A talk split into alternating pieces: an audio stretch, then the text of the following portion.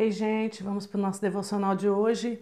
E hoje eu quero ler com vocês uma parte do meu livro e ele fala sobre serviço e humildade. Mais do que qualquer outro fator, a graça da humildade penetra nossa vida por meio da disciplina do serviço. Como todos sabem, a humildade é uma das virtudes que nunca é adquirida quando a buscamos. Quanto mais a buscamos, mais distante fica de nós. Pensar que a possuímos é evidência segura de que não a temos. Por esse motivo, a maioria de nós pressupõe que não há nada que se possa fazer para adquirir essa preciada virtude cristã. Todavia, existe uma coisa que podemos fazer. Você quer saber? Não é preciso passar pela vida alimentando a tênue esperança de que um dia a humildade caia em nossa cabeça. Entre todas as disciplinas espirituais clássicas, o serviço é o que mais tende a promover o desenvolvimento da humildade ocorre uma mudança em nosso espírito quando nos propomos a seguir um curso de ação escolhido conscientemente, que valorize o aspecto positivo das pessoas e que normalmente é realizado longe dos holofotes. Nada como um serviço para disciplinar os desejos desordenados da carne. E nada como servir longe dos holofotes para transformar os desejos da carne. Porque muitas vezes a gente serve, a gente ajuda ao próximo, mas quer divulgação, quer que seja promovido, quer que todo mundo fique sabendo, e isso não é humildade. Se a carne fica contrariada por causa do serviço, ela protesta aos berros para não chamar atenção. Ela se contorce em busca de honra e maquinará seus meios sutis, aceitáveis à religião, de obter reconhecimento público pelo serviço prestado. Se nos recusarmos resolutamente a ceder ao desejo ardente da carne, então o estaremos, a estaremos crucificando. Cada vez que crucificamos a carne, crucificamos também o orgulho e a arrogância. O apóstolo João escreve: Pois tudo o que há no mundo, a cobiça da carne, a cobiça dos olhos e a ostentação de bens, não provém do Pai, mas do mundo. 1 João 2,17. Temos dificuldades para entender a força dessa passagem, porque temos a tendência de relegá-la ao pecado sexual, como se a passagem tratasse exclusivamente desse tema. A cobiça da carne refere-se ao fracasso em disciplinar as paixões humanas naturais. Dude afirma que a cobiça dos olhos diz respeito à tendência de ficar cativado pela exibição exterior. Hoje, no, nesses dias que estamos vivendo, o que mais as pessoas querem é a exibição. Qualquer ato que você vai fazer, qualquer é, bondade, qualquer ajuda, você quer holofotes. Você quer botar, postar nas suas redes sociais, porque você quer, quer que todo mundo escreva lá embaixo: parabéns, você é demais, você é a pessoa mais bondosa que eu conheço, você é isso, você é aquilo.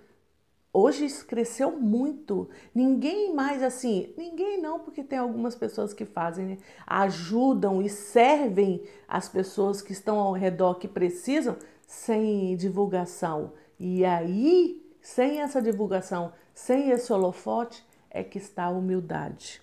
Dude define a ostentação de bens como egoísmo pretensioso. Vê-se em todos os casos a mesma coisa. Obsessão pelas habilidades e poderes humanos naturais, sem dependência alguma de Deus. Isto é a carne em ação. É a carne e a carne é inimiga mortal da humildade.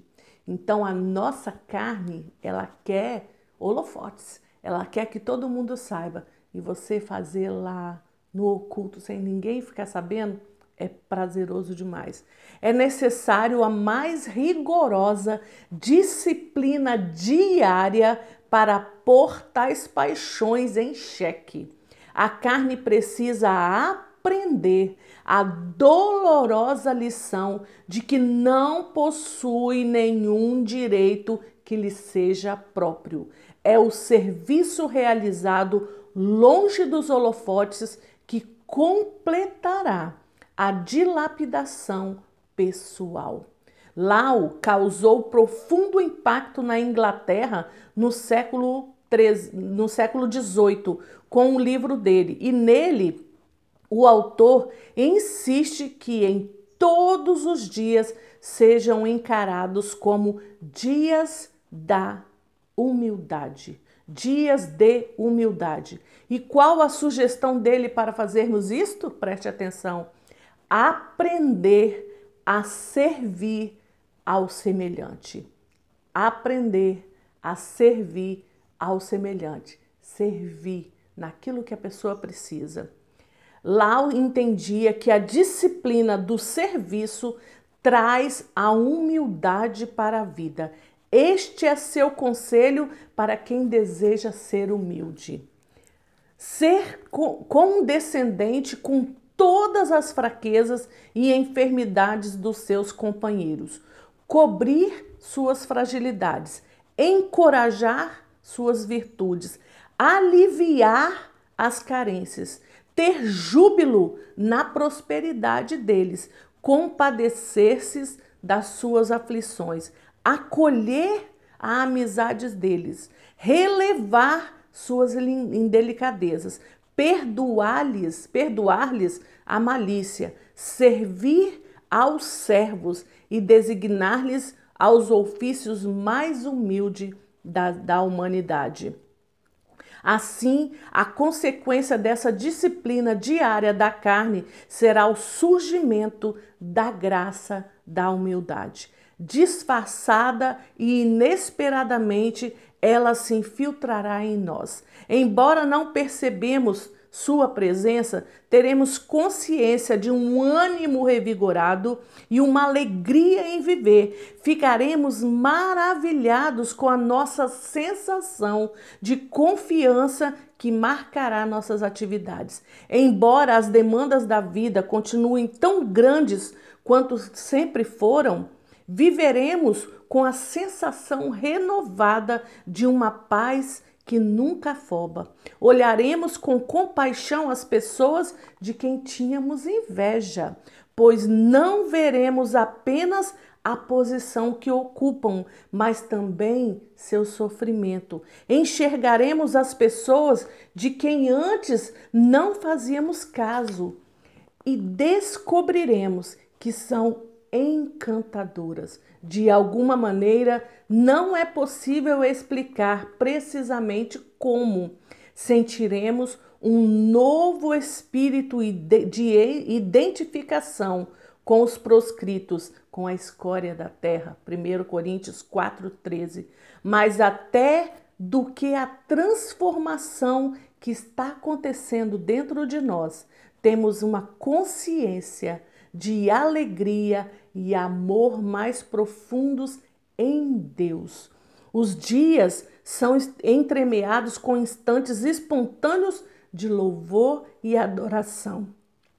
Servir as pessoas alegremente, sem reconhecimento, é encenar uma oração de, ação, de ações de graça. Encenar uma oração de ação de graça.